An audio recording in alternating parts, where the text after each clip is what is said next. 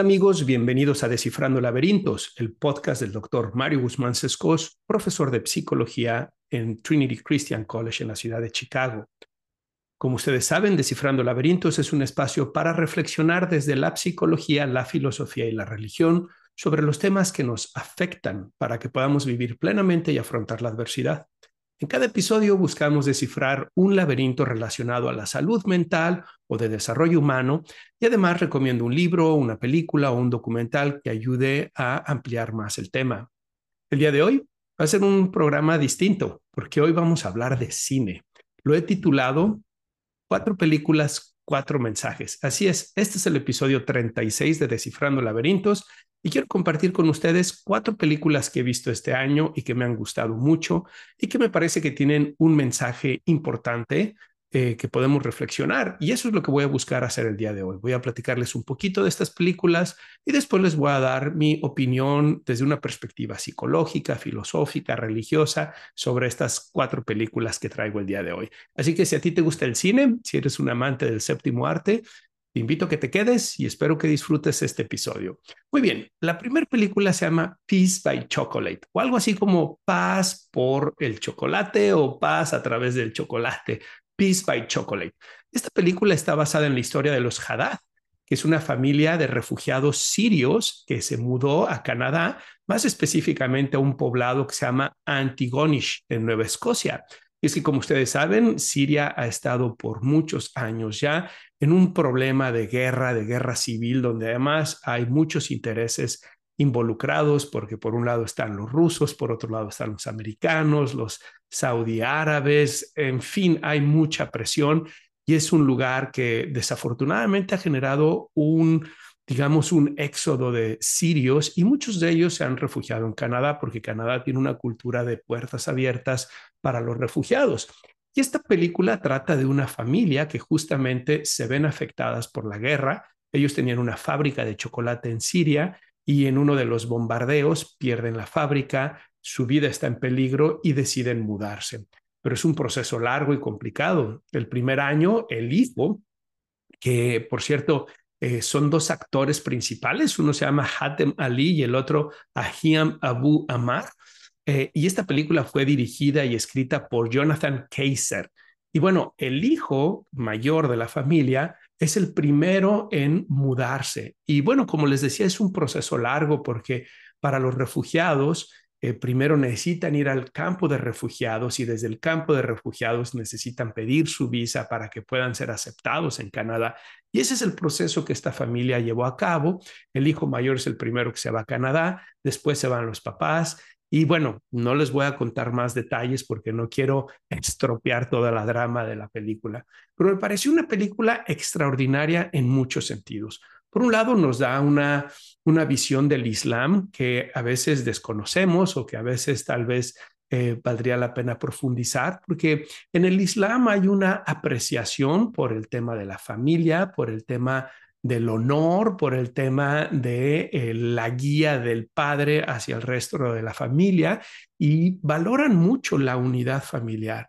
Y esta película refleja ese elemento de una manera muy especial, me parece muy interesante y que además me parece que puede invitarnos a los que no somos musulmanes, a los que vivimos en el mundo occidental, donde la familia está experimentando una crisis muy fuerte, con altos números de divorcio, con altos números de madres embarazadas, con altos números eh, de hijos que crecen sin la figura paterna, puede invitarnos a replantearnos y a revalorar la importancia de la unidad familiar. Sí, a pesar de que es de otra tradición religiosa, cultural, filosófica, creo que valdrá la pena que los occidentales nos replanteemos cómo hemos llegado a donde hemos llegado.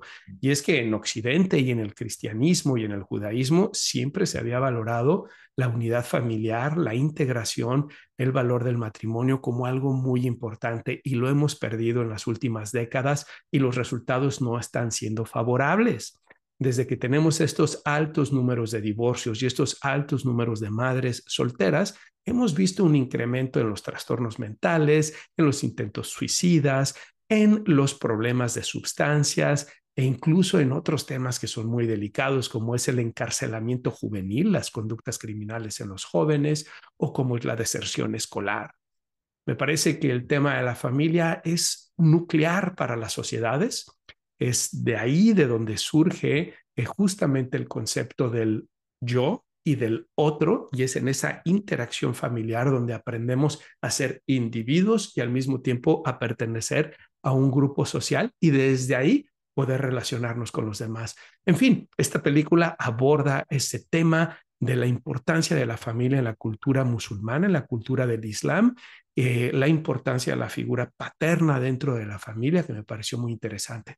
Pero no solamente eso, también aborda las tensiones culturales que experimentan las personas cuando migran de un país a otro y cómo viniendo de una cultura colectivista como es la cultura musulmana, donde hay un gran valor al grupo, a la colectividad, y moviéndose a una cultura individualista como es la de Canadá, donde se valora mucho las decisiones individuales, haz lo que tú quieras, haz, sigue tus sueños, sigue tu vocación, eh, no tienes que complacer a nadie más que a ti mismo, ¿no?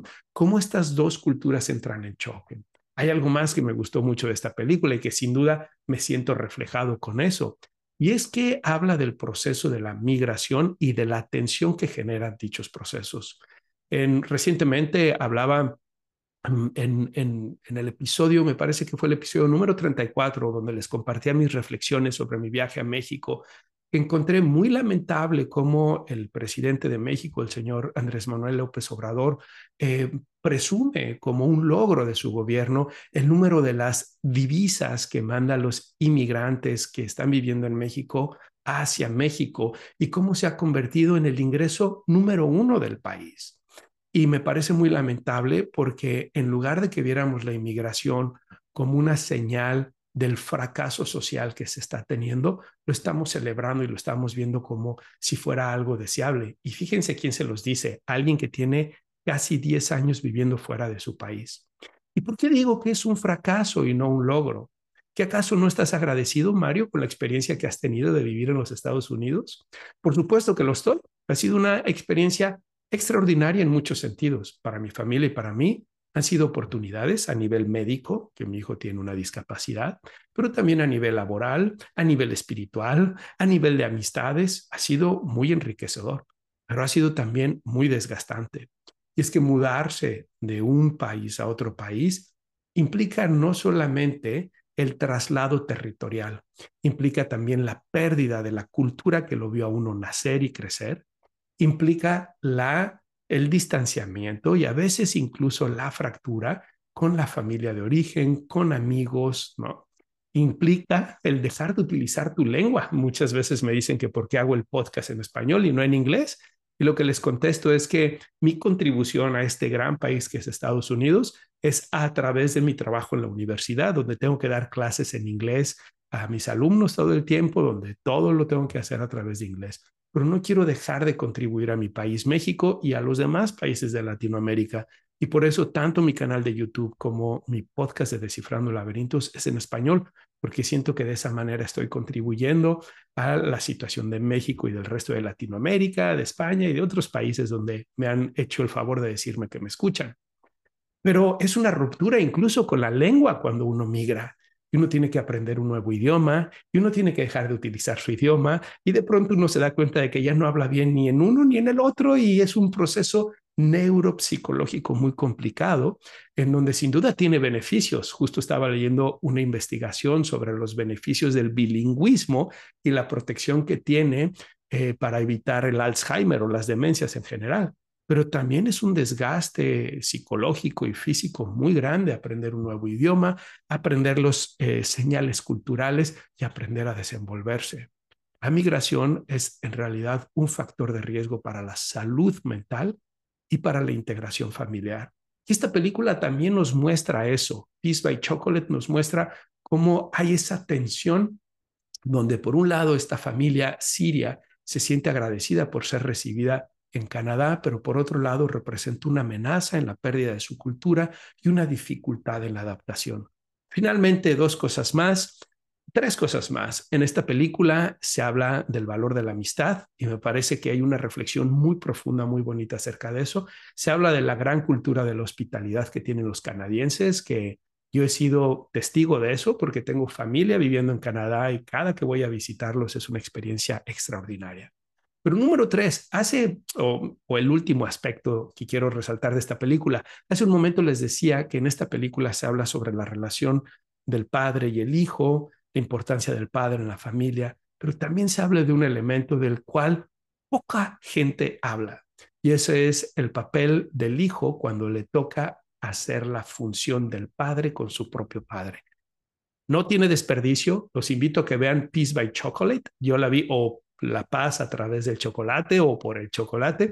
Yo la vi en Amazon Prime, así que espero que ustedes puedan verla ahí. A los que están viendo este episodio a través de YouTube, aquí tienen la imagen para que puedan verla.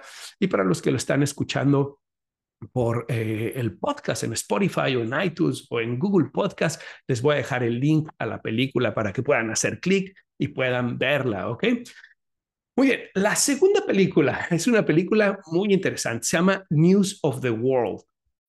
When you need mealtime inspiration, it's worth shopping Kroger, where you'll find over 30,000 mouthwatering choices that excite your inner foodie. And no matter what tasty choice you make, you'll enjoy our everyday low prices, plus extra ways to save, like digital coupons worth over $600 each week. You can also save up to $1 off per gallon at the pump with fuel points. More savings and more inspiring flavors make shopping Kroger worth it every time. Kroger, fresh for everyone. Fuel restrictions apply. Esta película es eh, una película mm, que trata del western estadounidense, ¿no? Del medio oeste de Estados Unidos, alrededor del siglo XIX, por 1860, 70, por ahí.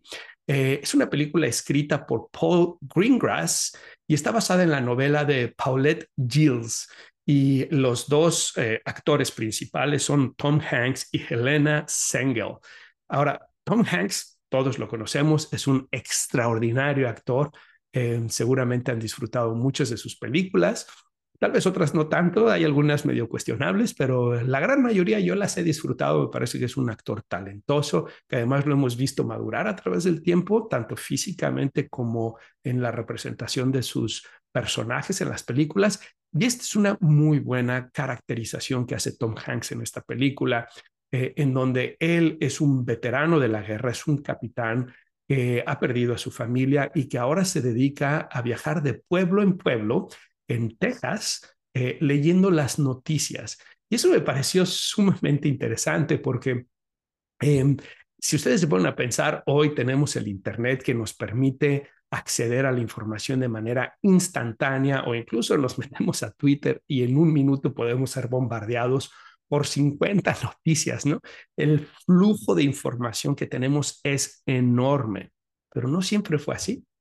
Tan solo hace 150 años, más o menos, que es cuando esta película está caracterizada, la gente no tenía acceso a periódicos, no tenía acceso a saber qué estaba pasando, deja tú en el mundo, qué estaba pasando en su propio estado o a veces incluso en su propio pueblo. Entonces, Tom Hanks, eh, siendo, eh, representando este capitán que es un veterano de la guerra y que ha encontrado que su nuevo trabajo es viajar de un pueblo a otro pueblo leyendo las noticias. Muy interesante. Nos invita a reflexionar también en el papel que tuvo la imprenta, ¿no? Y cómo la imprenta y los noticieros permitieron el desarrollo de la cultura y de las sociedades de una manera extraordinaria, revolucionaria. No creo que Em, tanto como lo va a hacer la inteligencia artificial, pero sin duda lo pondría en el número dos. Tal vez la inteligencia artificial es lo que más va a impactar el, ser humano, el ser sociedad humana, pero yo creo que el punto número dos fue la imprenta. Y hay muchísimas razones para decirlo. Primero, el primer libro que se, que se imprimió fue la Biblia y eso permitió que muchas personas tuvieran acceso a un libro que antes estaba reservado solamente para los clérigos. Pero segundo, eso permitió que se fueran desarrollando más y más obras de literatura, obras de filosofía, obras de ciencia y que más y más personas las recibieran. Sin embargo, solemos pensar en la imprenta en términos de Europa y cómo impactó a Europa. Esta película nos habla del retraso que vivía Estados Unidos en ese entonces. Mientras veía la, la película, le decía a mi esposa que era sorprendente ver de qué manera tan precaria vivían los estadounidenses apenas hace 150 años en este país, que incluso si lo comparáramos con cómo vivía la gente en Estados Unidos a con cómo vivía la gente en México en ese entonces, era muy diferente. La gente en México tenía ciudades hermosas con una arquitectura extraordinaria, unas iglesias, unos edificios, una riqueza cultural que los estadounidenses no tenían en ese entonces.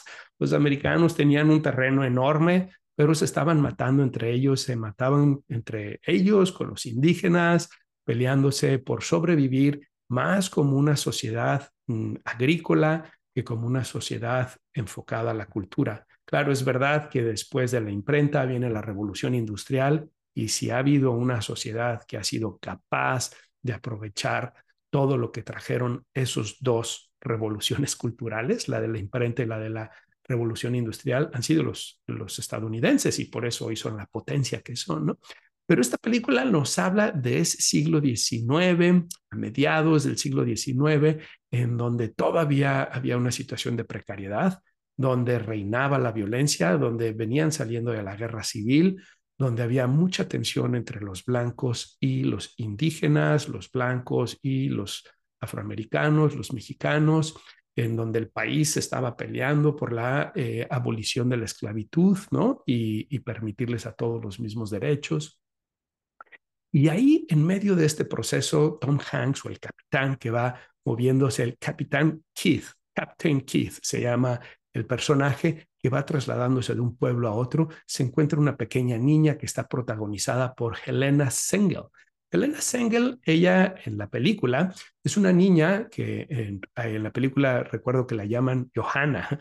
Es una chica que formaba parte de una familia alemana y que tuvo eh, una situación muy desafortunada donde los indios eh, terminan asesinando a la familia y terminan adoptándola a ella. Entonces ella crece como si fuera miembro de la tribu Kiowa en lugar de como si fuera una niña alemana americana y entonces desarrolla ese lenguaje, etcétera. No quiero darles muchos detalles más porque no quiero eh, estropear la drama de la película, pero este señor, el capitán, el the Captain Kidd o el capitán Kidd, eh, caracterizado por Tom Hanks, se encuentra a, esta chica Johanna y desarrollan una relación muy, muy interesante.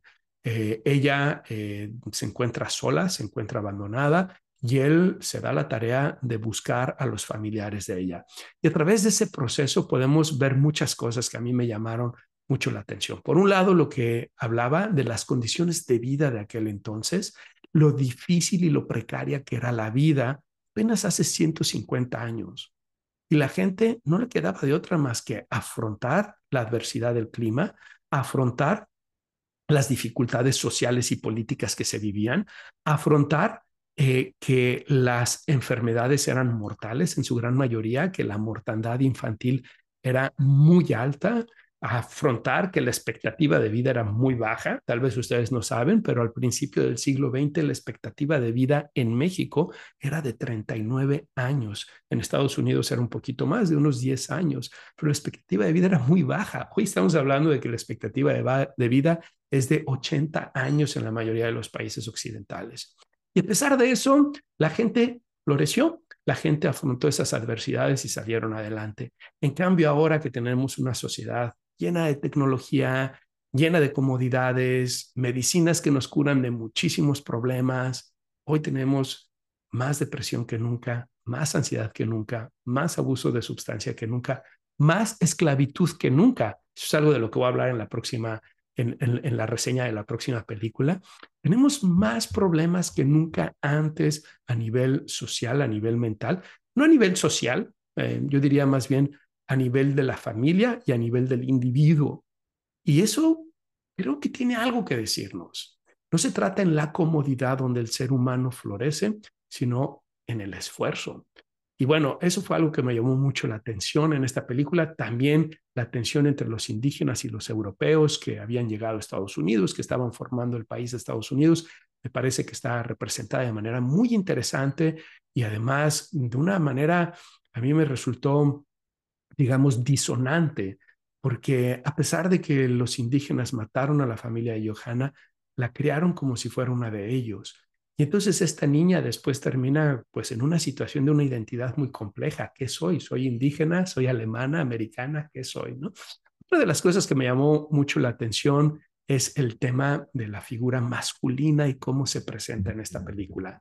Ustedes saben que estamos bombardeados por un mensaje donde culpan de todo a los hombres. Los hombres somos los culpables de todo, no somos la encarnación del mismísimo demonio. Patriarcado, machismo, patriarcado heteronormativo y todas estas cosas que están diciendo. Y lo que estamos viendo es que en realidad este discurso ha generado una crisis de varones, una crisis de hombres, donde incluso la masculinidad está siendo vista como algo negativo con el concepto de masculinidad tóxica y de nuevas masculinidades. Y bueno, pues, ¿qué está sucediendo? Tenemos más hombres que nunca antes, esto es muy interesante, más hombres que nunca antes sin pareja, que no están teniendo parejas románticas, más hombres que en muchas décadas que están teniendo problemas para independizarse, ser autónomos y para asumir responsabilidades. Muchos hombres están teniendo una crisis en cómo ser hombres porque el mensaje ha sido tan negativo y nos han presentado modelos tan negativos en los medios de comunicación que muchos hombres tienen miedo de ser esos monstruos y después ser atacados, eh, señalados, juzgados por las mujeres, y entonces terminan así eh, rindiendo o dejando a un lado su masculinidad, volviéndose en seres eh, pocos poco masculinos, más bien feminizados y donde están teniendo problemas para entender cuál es su papel dentro de la sociedad. Bueno, esta película no hace eso, esta película hace lo contrario. Tom Hanks se presenta como un hombre fuerte, un hombre capaz de enfrentar el sacrificio, un hombre capaz de enfrentar el reto que tiene enfrente un hombre capaz de enfrentar la situación por una desconocida y lo tiene muy claro. Esa niña es su misión en la vida en ese momento. Y es a través de aceptar ese sacrificio, a través de aceptar esa misión, que se encuentra a sí mismo y él puede hacerle frente a sus propios demonios. Muy interesante, una película que me gustó mucho y que presenta una imagen del hombre eh, que me parece eh, admirable y que en este momento necesitamos más modelos como esos. Muy bien, les voy a dejar por aquí la información también. Nuevamente, a los que están en YouTube, por aquí deberían de estar viendo la imagen de News uh, of the World y o Noticias del Mundo y a los que están escuchando el podcast, por ahí les dejaré el link. La tercera película de la que les quiero hablar el día de hoy es una película que recién vi este sábado, hace dos días, eh, y es la película de la que tanto se ha hablado, que es Sound of Freedom. Look, Bumble knows you're exhausted by dating. All the must not take yourself too seriously and 6 1 since that matters. And what do I even say other than hey? well, that's why they're introducing an all new Bumble with exciting features to make compatibility easier, starting the chat better, and dating safer. They've changed so you don't have to. Download the new Bumble now. No, no es Barbie.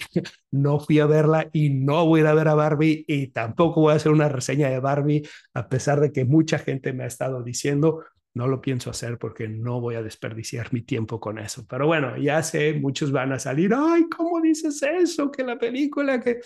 Tengo ningún interés de ver películas que no abonen a la integridad de la familia, a la integridad de los hombres, a la integridad de las mujeres.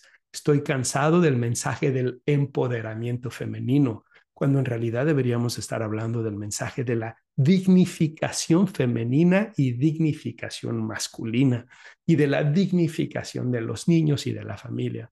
Así que no la voy a ver, perdón, si alguien se siente decepcionado, pero por eso les estoy ofreciendo todas estas alternativas para que vean que hay otras películas que valen mucho la pena ver y que nos pueden aportar muchísimo a nuestra sociedad. Y una de esas es esta número tres, que es la de Sound of Freedom o Sonidos de la Libertad. Y me parece que esta película justamente habla de lo que les estoy diciendo, de la dignidad de la mujer, de la dignidad del hombre, de la dignidad de los niños, de la dignidad de la familia. Es una película de acción estadounidense, escrita y dirigida por Alejandro Monteverde y protagonizada, perdón, por Jim Caviezel, Mira Sorvino y Bill Camp. Jim Caviezel interpreta a un personaje de la vida real que se llama Tim Ballard, eh, que Tim Ballard era un agente del Homeland Security, de la agencia que se encarga de la seguridad eh, nacional de aquí en Estados Unidos, y él estaba a cargo de desmantelar redes pedófilas, eh, pornografía infantil, em, y es una historia de la vida real. Si ustedes no han escuchado a Tim Ballard, les recomiendo mucho que vayan a escuchar el podcast del doctor Jordan Peterson y la entrevista que le hace a Tim Ballard y a Jim Caviezel acerca de esta película, donde Tim Ballard narra su experiencia Em, desmembrando estas redes de pornografía, estas redes de pedofilia, de abuso sexual infantil, etcétera, el sacrificio que él y su familia tuvieron que hacer para esto. Es una historia desgarradora. Y ellos lo que hicieron en esta película fue justamente mostrar esa historia en forma de una película basada en estos hechos de Tim Ballard. Em, Tim Ballard eh, es cuestionado por uno de sus compañeros de que cuál es el logro que están teniendo con su trabajo. Y él dice, he metido a 250 pedófilos a la cárcel, me siento muy contento, ¿no? Y voltea y lo rete y le dice, sí, ¿y cuántos niños has rescatado? Porque estamos metiendo a la cárcel a los que consumen la pornografía infantil, pero no estamos rescatando a los niños que están sirviendo o están siendo esclavizados para hacer estas películas Em, eh, pornográficas infantiles. Entonces me pareció muy interesante cómo lo reta, cómo eso lo cuestiona y cómo él empieza una verdadera aventura, muy parecido a lo que les decía de la película anterior. De pronto él se da cuenta que tiene una misión y esa misión es ir a rescatar a esos niños. Y se pone a hacer eso. Primero rescata uno y después desarrolla todo un plan, una estrategia para ir y rescatar más niños en Colombia. No les quiero dar más datos, más elementos para no estropearla, pero fíjense cómo tiene elementos incluso parecidos a los de la película anterior, a la de Tom Hanks. Nos habla de cómo el hombre encuentra su propósito y su sentido de vida a través del sacrificio por los demás. No por nada el psicólogo Víctor Frankl decía que hay tres fuentes de, eh, tres fuentes de sentido en la vida. El número uno es el amor y el sacrificio por los demás. Él entendía el amor como un acto de sacrificio, como un acto de darse a los demás, como un acto de buscar el bien a los demás. El número dos es en el trabajo. Víctor Frankl decía que el trabajo era una fuente de sentido, pero que no todo trabajo otorgaba eso. Tenía que ser un sentido con propósito, un trabajo que ayudara al bien común, que ayudara al otro. Y el número tres, en afrontar y sobrellevar las adversidades y las dificultades en la vida. Tanto la película de Tom Hanks de News of the World que les decía o Noticias del Mundo, como esta Sound of Freedom o Sonido de la Libertad, hablan precisamente de eso. Y creo que eso es lo que hizo Tim Ballard. Él se dio cuenta que tenía un llamado. De ahí viene la palabra vocación, del latín vocare, llamado, algo que te llama a actuar, a moverte. Por eso viene también de ahí la palabra motivación, ¿no? que tiene que ver con el movimiento, algo que te mueve. Y eso es lo que sintió Tim Ballard sintió un llamado, una vocación de ir a rescatar a estos niños y la película es en torno acerca de eso. Me pareció una muy buena película, sobre todo que es una película que no contó con grandes presupuestos como la de Tom Hanks o como las otras películas que hay allá afuera, pero a pesar de eso lograron una buena película con buenas actuaciones, con una buena historia y me parece, me sentí interesado todo el tiempo en la película. Me parece que la conducción, tanto cinematográfica, fotográfica, de la música, de las actuaciones, muy bien hecha. Me hubiera gustado ver un poquito más de diálogos profundos de Jim Caviezel. Me parece que esta película daba para que, eh, como parte del drama, Jim Caviezel pudiera decir eh, estadísticas, pudiera hablar de los efectos psicológicos y en el desarrollo que tiene el trato eh, infantil, ¿no? El, el, trato sexual infantil o la trata de niños, el tráfico de niños, eh, el impacto que tiene a nivel psicológico, a nivel físico, a nivel del desarrollo, el impacto en las familias, lo presentan, pero no hay esos diálogos que profundicen. Me hubiera gustado también que eh, pudiera en esos diálogos profundizar más acerca de cómo se han venido solapando estas acciones a lo largo de, de, los años y en distintas partes del mundo, ¿no? Cuando la veía vi esta película junto con un primo y no podíamos dejar de ver el paralelismo entre esto y lo que sucedió aquí en Estados Unidos, en la isla de con este señor Epstein y todas las figuras importantes y famosas que estuvieron ahí, ¿no? Entonces, bueno, eso es lo único que me parece que yo hubiera cambiado un poco, tal vez unos diálogos un poco más profundos de Jim Caviezel que deslumbraran, que eh, más que deslumbraran, revelaran la gravedad de esta situación. Lo hacen de otras formas, no, no, no me malinterpreten, lo hacen de otras formas. incluso una vez que se termina la película, y spoiler alert para todos, Dos minutos después de la película terminada, hay un mensaje de Jim Caviezel que vale mucho la pena escuchar, donde justamente hace lo que digo. Solamente digo que me hubiera gustado verlo como parte del drama, eso es todo. Eh, hay muchas cosas que me gustaría comentar de esta película. Eh, por un lado, el, tráfico de niños es una cosa terrible. Hace un momento les decía que hoy tenemos más esclavos a nivel mundial que lo que hubo en el pasado. Más esclavos hoy que cuando la esclavitud era legal en Estados Unidos. Y muchos de esos esclavos son niños y son esclavos con ah, propósitos sexuales y con propósitos de em, em, harvesting sus órganos, ¿no? Como de, sacar sus órganos y vender sus órganos, etcétera. Em, y esta es una situación que lamentablemente muy pocas personas están hablando. En la película se menciona que este es el crimen internacional más creciente a nivel mundial. Está dejando ganancias billonarias.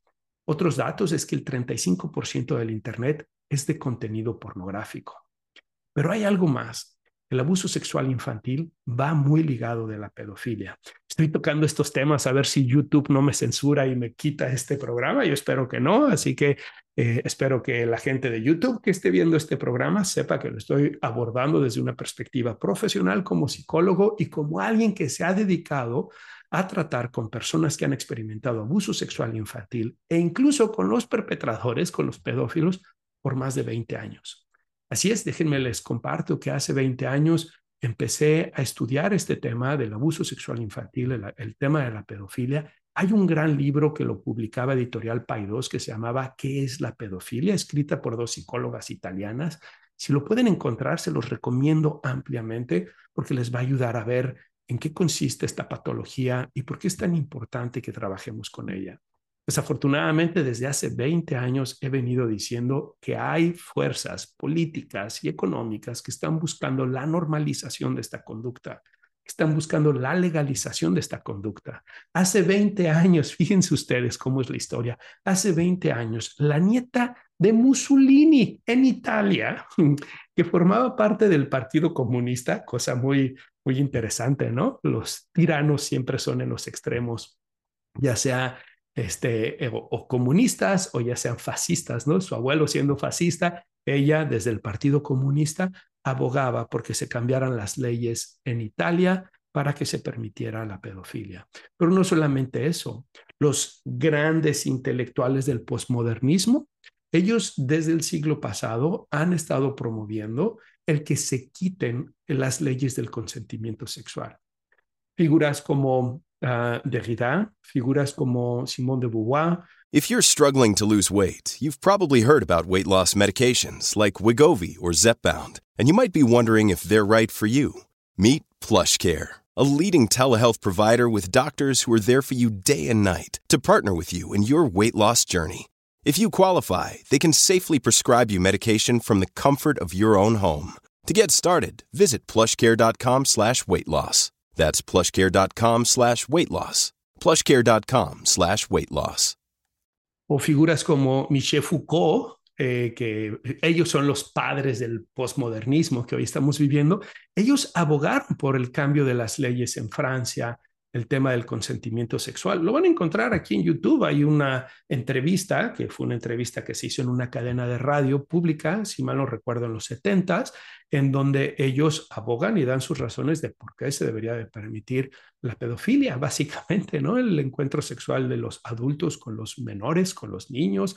Y esos son los grandes ideólogos del posmodernismo que hoy estamos viviendo. Entonces, ha habido un proceso, una promoción de este tipo de conductas a lo largo de los años Yo desde hace 20 años lo detecté, empecé a dar conferencias sobre estos temas, empecé a hablar sobre esto y algunas personas me decían, no, Mario, eso no puede pasar. Bueno, hoy lo estamos viendo, hoy lo estamos viendo con más claridad y creo que esta película hace un gran trabajo mostrando esto de lo que la gente no quiere hablar. El tráfico sexual infantil, la pornografía infantil es un negocio billonario donde gobiernos, empresarios, autoridades están coaludidas y permitiendo que suceda. Pero se necesita pensar también en el tema de la atención a las víctimas y a los perpetradores. Hace 20 años, cuando yo empecé a trabajar con estos temas, me di cuenta de que no solamente yo, sino en términos generales, mis colegas, psicólogos, psiquiatras, terapeutas, tienen un gran desconocimiento, sobre todo del tema de la pedofilia. Muchos conocen y trabajan con las víctimas, lo cual me parece muy loable y muy necesario, pero también es verdad que es fácil sentir empatía por la víctima. Pero ¿qué hay de los victimarios? ¿Cómo podemos trabajar con ellos? ¿Qué alternativas de tratamiento podemos ofrecerles? Y se puede hacer desde la empatía, porque muchos de los victimarios fueron víctimas y algo que sucede con nuestra mente es que cuando no hemos procesado una experiencia traumática de manera apropiada, luego vamos y tendemos a repetir la misma experiencia. Se puede tener empatía pensando, bueno, ellos también fueron víctimas. Para muchos va a ser muy difícil tener empatía y lo sé, lo entiendo. Cuando yo he trabajado con ellos, ha sido muy difícil eh, poder sentir ese nivel de empatía, pero tenemos que verlo también por el lado, digamos, funcional. Y es que si las personas que tienen este trastorno no reciben la atención apropiada, van a, eh, estar en riesgo de cometer más estas conductas criminales, que son conductas criminales, y por lo tanto eh, se van a quedar sin un apoyo para evitar que estas conductas afecten a más personas. Muy pocos psicólogos, psiquiatras, terapeutas trabajan con esto, tenemos muy poco conocimiento sobre el tema, hay algunos tratamientos desde la perspectiva cognitivo-conductual que han mostrado ser eficaces, pero es verdad que no es nada fácil de tratar con ellos y además es verdad que es una conducta criminal, por lo que el psicólogo o psiquiatra que trabaje con ellos necesita tener muy clara esa parte, porque de lo contrario pudiera estar encubriendo una conducta criminal y eso tener implicaciones legales. Es un tema muy complejo. Pero soy uno de los que dice, necesitamos toda la fuerza de la ley, pero necesitamos también desarrollar investigación para ayudarles tanto a las víctimas como a los victimarios y buscar disminuir al máximo estas situaciones. Bien, esa es la de Sound of Freedom. Y me voy a la última película. Y esta apenas la vi ayer. La vi con mi esposa, la vi aquí en la casa. Estaba mi primo también. Es que vino mi, primo de México a visitarnos. Y la vimos mi esposa, mi primo y yo. Y la verdad me quedé gratamente sorprendido por esta película, también un poquito aterrorizado por esta película. Se llama Nefarious. Nefarious es una película escrita y dirigida por Chuck Conselman y Carrie Solomon y está basada en la novela de Steve Dees que se llama A Nefarious Plot. Está protagonizada por Jordan Belfi, que eh, tiene el papel del psiquiatra que va a determinar si un recluso que está condenado a muerte está fingiendo una posesión demoníaca o no, si está acuerdo o no está acuerdo, porque las leyes de Estados Unidos dicen que si alguien no padece de sus facultades mentales y tiene psicosis, una pérdida del contacto de la realidad, no se le puede ejecutar en la, en la pena de muerte. ¿no? Eh, este em, preso que asegura estar eh, poseído demoníacamente y que va a ser entrevistado por el psiquiatra para determinar su, su estado de salud mental, eh, este preso está caracterizado por Sean Patrick, que por cierto, una de las mejores actuaciones que he visto recientemente. Y se acuerdan que les decía que en Sound of Freedom me parecía que hicieron falta esos diálogos profundos dentro del drama. En esta película es todo lo contrario. No hay escasez de diálogos profundos. Es una película que me gustó por muchas razones. Por un lado, es una película que se hizo con tan solo dos millones de dólares.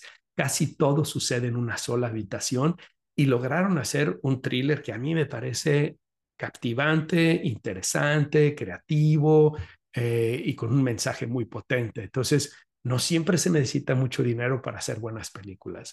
Pero la segunda es que me parece que esta película es parte de una tradición de películas donde se habla de demonios, exorcismos, pero lo hace de una manera totalmente diferente.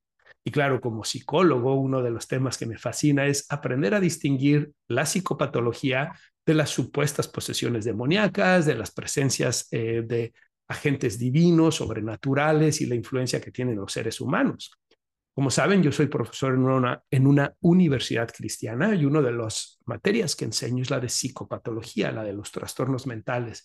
Y me gusta empezar esa clase explicando justamente hablando de la diferencia entre una posesión demoníaca o una aparente posesión demoníaca y la psicopatología, porque es algo que se conoce poco, muchos de mis colegas lo conocen poco, pero creo que es importante de hablar. Claro, lo abordo desde una perspectiva tanto desde la psicología como desde el cristianismo. Pero esto es una tradición en psicología. No crean que soy solamente yo por ser psicólogo y ser también una persona de fe.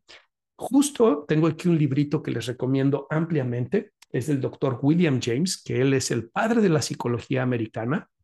Es además el primer neuropsicólogo en Estados Unidos, el primer laboratorio de psicología en, en Harvard fue abierto por él es también el padre de la filosofía americana por excelencia que se llama pragmatismo. Él es una institución en la psicología y en la filosofía y tiene este libro que es una joya y que hasta la fecha, después de más de 100 años de haber sido escrito, me, sigue pareciendo muy valioso y que se utiliza, eh, digamos, como un fundamento, como una base en lo que llamamos psicología y religión y también en el estudio de la psicología de la religión y el libro se titula Las variedades de las experiencias religiosas.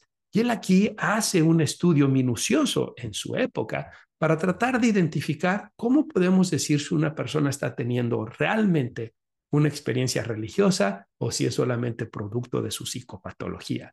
Y aquí hace una presentación neuropsicológica, un estudio neuropsicológico de cuáles son las áreas del cerebro que se ven afectadas, pero también hace un análisis más desde una perspectiva clínica para entender cambios radicales que las personas han tenido. Y bueno, esta, esta idea de la psicopatología versus los poderes sobrenaturales o las posesiones demoníacas está en el centro de esta película de Nefarius.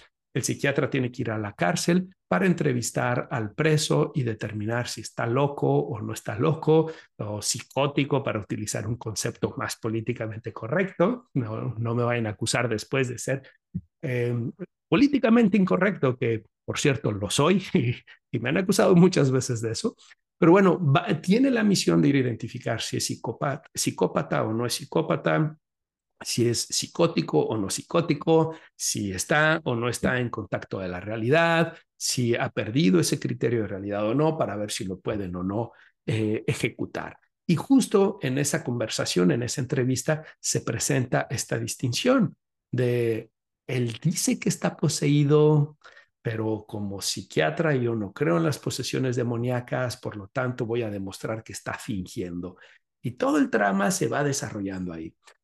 Es una película que habla del demonio, es una película que habla de los exorcismos, pero no es una película como la del exorcista, que por cierto es una de mis películas favoritas, aquella de los ah, años 70.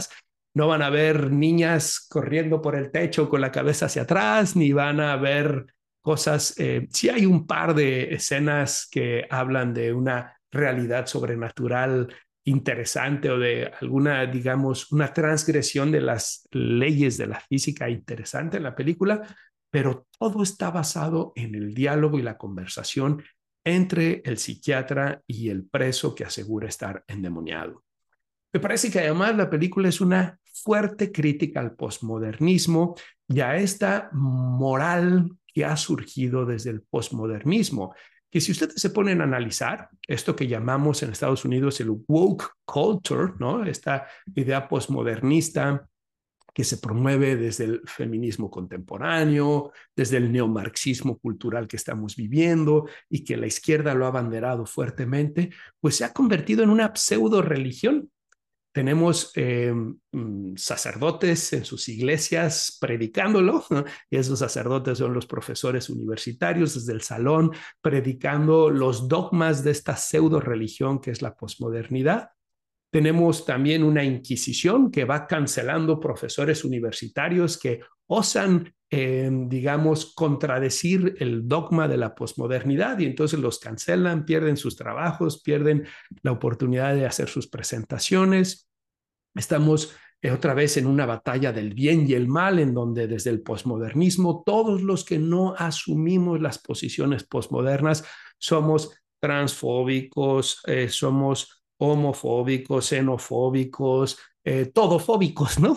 Y por lo tanto somos la representación del mal y tenemos que acabar con ello, ¿no?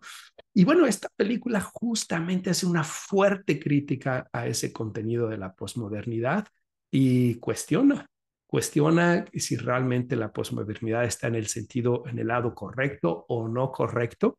Eh, también es una crítica a la pérdida de los valores eh, occidentales, a la pérdida de la cultura judeocristiana, eh, y sin duda es un curso de teología y de monología cristiana muy bueno. Yo en algún momento estudié teología, estuve en la facultad de, de teología estudiando Terminé, no terminé la clase, no terminé mis estudios, quedó mi carrera trunca porque ya estaba dedicado a la psicología, pero recuerdo haber tenido mis cursos de demonología y, me parece eh, que esta película ha hecho una gran labor en explicar de manera muy concisa, muy concreta, los elementos teológicos del cristianismo, la idea de por qué hay un Dios, de por qué hay seres angelicales, demoníacos, explicar eh, lo que se conoce como demonología en el cristianismo y la verdad es que mm,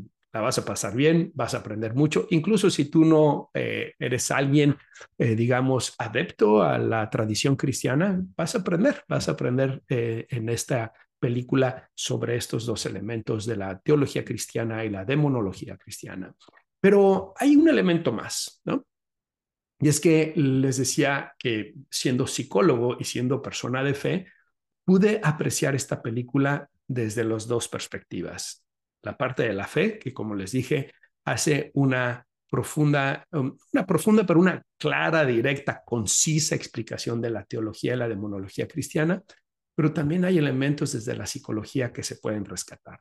Y es que en la psicología, sobre todo, más particularmente en la psicología analítica de Carl Gustav Jung, se utiliza el lenguaje religioso para tratar de explicar fenómenos psicológicos.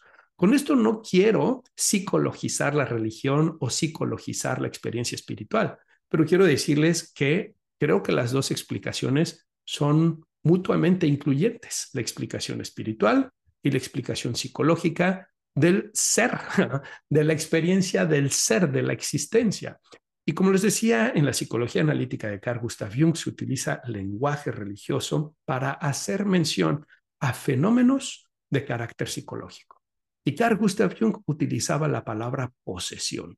Él decía que la posesión es cuando una persona está experimentando un complejo que es una forma patológica distorsionada de asimilar los arquetipos psicológicos. Quiere decir esto, brevemente se los voy a decir, que las personas cuando desarrollan problemas psicológicos, problemas psicopatológicos, en lugar de orientarse hacia el desarrollo pleno que le llamaba individuación, se orientan hacia la patología, se orientan hacia el sufrimiento, se orientan hacia el caos, hacia la confusión.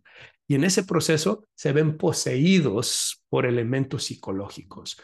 Eh, y uno de los ejemplos más claros que tengo para explicar esto es el tema de la adicción.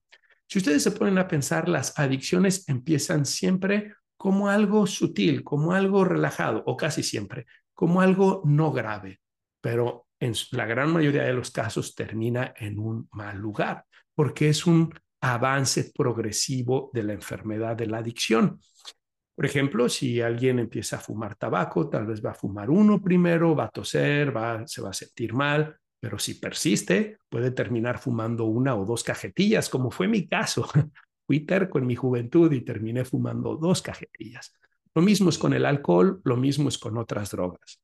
Hasta que uno termina poseído por esa fuerza, por el espíritu de esa sustancia, para utilizar ese lenguaje religioso, en donde la persona no puede vivir sin la sustancia, en donde la persona no puede funcionar sin la sustancia. De hecho, esa es la definición de adicción, cuando el estado de funcionamiento está ligado, correlacionado con el estado de intoxicación de la persona. La persona adicta no puede funcionar sin la presencia de la sustancia a la cual es adicta. Y es que cuando uno empieza a consumir sustancias, uno va desarrollando fenómenos psicológicos que llamamos desensibilización. Uno se va sintiendo cada vez más cómodo con lo que hace, cada vez lo ve menos como algo inapropiado, como algo que está mal, se va desarrollando tolerancia a las sustancias y esas sustancias antes tal vez uno requería de tres copas, ahora uno requiere de seis copas y luego va aumentando esa tolerancia, ¿no? Em, se va generando una habituación, uno se acostumbra a que la sustancia va siendo parte de la vida de la persona y uno va buscando estímulos novedosos, más potentes. Por eso la gente es común que empiezan con una adicción, supongamos tabaquismo, luego pasan a alcoholismo, luego pasan a marihuana, luego pasan a otras sustancias como cocaína, etcétera, porque ese estado de tolerancia y de habituación que el cerebro está experimentando los lleva a buscar estímulos más y más fuertes, hasta el punto que terminan como poseídos por esas sustancias y necesitan de esas sustancias. Eso es una forma en cómo se puede entender desde la psicología. Pero piensen incluso otros problemas. ¿Qué es el trastorno obsesivo compulsivo? Si no es la posesión de esas ideas que van influyendo, esas pensamientos intrusivos y recurrentes que generan ansiedad en los pacientes y después tienen que desarrollar compulsiones para bajar esa ansiedad que les ayude a tranquilizarse. Son poseídos por la idea de estar contaminados y tener bacterias en las manos y entonces se tienen que lavar durante dos horas creyendo que eso los va a purificar. Se fijan, no solamente Carl Gustav Jung, muchos otros autores eh, como Joseph Campbell, como James Hillman, ahora más recientemente el doctor eh, Jordan Peterson, están utilizando el lenguaje religioso para ayudarnos a entender realidades psicológicas también. Y es que una de las tesis que tienen es que la psicopatología es una religiosidad mal entendida. Y es que desde la perspectiva de la psicología analítica, la religiosidad se ve como un parte, eh, un elemento central de la forma en cómo la mente funciona y se ve como algo que tiene una funcionalidad, tanto evolutiva como psicológica, y tendríamos que decirlo para no psicologizarlo, espiritual. Este tema que les estoy explicando, van a decir que tiene que ver todo esto con Nefarius, Mario. Bueno, este tema es abordado en la película de Nefarius.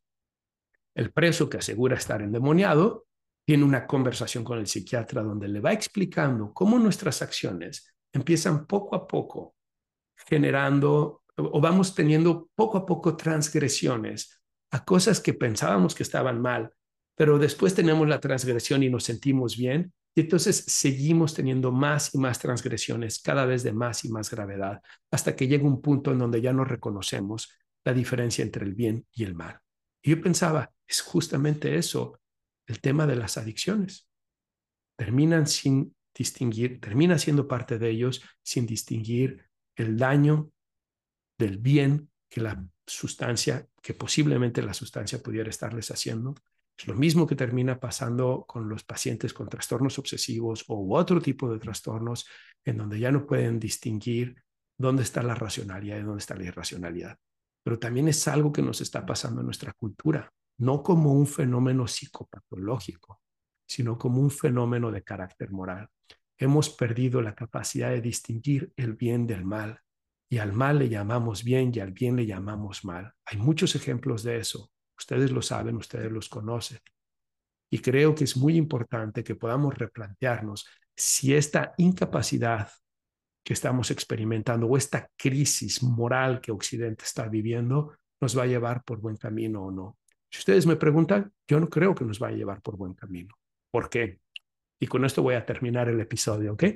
No creo que nos va a llevar por buen camino porque uno, la crisis de moral, la crisis moral que tiene Occidente tiene que ver con la pérdida de la dignidad del ser humano.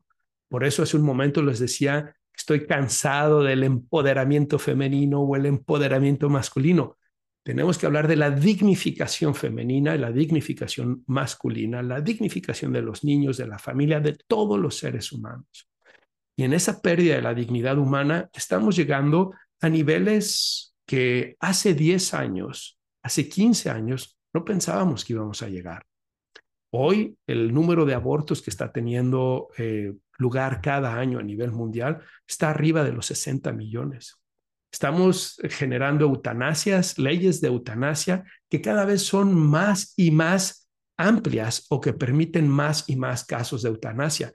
Ese es el caso de lo que está pasando en países como Holanda, en donde ahora las leyes de eutanasia permiten que los niños con problemas psicológicos de depresión puedan pedir la eutanasia y puedan ser asesinados literalmente, o que los niños que nacen con alguna situación genética, alguna discapacidad, sean puestos en eutanasia, como ellos los llaman.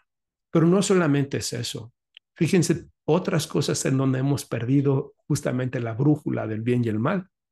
Las hemos perdido en términos de qué es y qué no es apropiado en el desarrollo de los niños. Tenemos una hipersexualización de los niños que incluso, como lo hablaba hace un momento con la película de Sound of Freedom, termina en el negocio más lucrativo, en el negocio más, en el negocio que crece más a nivel internacional, negocio criminal que crece más a nivel internacional, es la trata de niños, la trata o el tráfico sexual infantil y la pornografía infantil. Pero aún más, vean cómo hemos perdido la brújula del bien y el mal, en donde creemos que una persona vale por la popularidad que tiene en las redes sociales, por los recursos económicos que tiene o por el histrionismo con el que se maneja. O aún más, vean lo que está sucediendo en México, lo que está sucediendo en Ucrania, lo que está sucediendo en Rusia y en tantas otras partes, donde la pérdida de la dignidad humana nos está llevando a situaciones de guerra y de violencia insostenible. Y todo esto en la era de la inteligencia artificial. ¿No ven el peligro? Valoramos tanto la tecnología, nos fascina tanto la tecnología y despreciamos cada vez más y más la dignidad del ser humano. Esa combinación a mí me parece letal. Tal vez ustedes van a decir, Mario, estás catastrofizando. Tal vez, tal vez mi gusto por el cine y por la literatura, especialmente la ciencia ficción, me lleva a catastrofizar. O tal vez no, porque son muchas las voces que están hablando de esta situación, de este peligro, de izquierda y de derecha. Sí que algo que rescato yo de Nefarius es ese llamado a replantearnos el desarrollo moral. Para los que son psicólogos, porque muchos de mis colegas desconocen que la psicología también está involucrada en el desarrollo moral. Incluso tenemos teorías como es la teoría del desarrollo moral de Colbert, que les recomiendo ampliamente que la lean. Una teoría que habla de las etapas del desarrollo moral y me parece muy importante que desde la psicología podamos dar explicaciones de cómo se desarrollan los procesos morales del ser humano. Pero creo que es un llamado también a nivel social de recuperar esa brújula moral, que no perdamos de vista, que no dejemos de distinguir lo que está bien de lo que está mal y que seamos capaces de decir las cosas por su nombre. Muy bien. Bueno, pues vámonos ya despidiendo de este episodio número 36 de Descifrando Laberintos, eh, que se tituló Cuatro películas, cuatro reflexiones, o cuatro mensajes, perdón, cuatro películas, cuatro mensajes. Y les recuerdo Peace by Chocolate, eh, muy interesante esta película de la familia siria que se muda a Canadá, News of the World, este western estadounidense con Tom Hanks y Helena Sengel. Número tres, Sound of Freedom y la extraordinaria historia y hazaña de Tim Ballard, un héroe contemporáneo sin lugar a duda. Y finalmente Nefarious, ¿Ya las vieron? ¿Qué les pareció a ustedes? ¿Han visto otras películas este año que las recomendarían, que les parece que tienen un mensaje importante? Si es así, déjalo en tus comentarios para los que están en YouTube, para los que están escuchando en eh, Spotify, en eh, otras plataformas. Los invito a que también compartan sus comentarios con nosotros. Pueden hacerlo a través de mis redes sociales, a través de los links que vienen en la descripción del episodio. Y a todos los invito a que se suscriban a mi podcast Descifrando Laberintos. Si estás en Spotify o en iTunes o en Apple Podcast o en Google Podcast, te invito a que desde ahí te suscribas y dejes una calificación de cinco estrellas y lo compartas con más personas. Si estás en YouTube, ya sabes, suscríbete a mi canal, déjale like, deja comentarios y compártelo con más personas. A todos les mando un abrazo, espero que estén muy bien y nos escuchamos la próxima.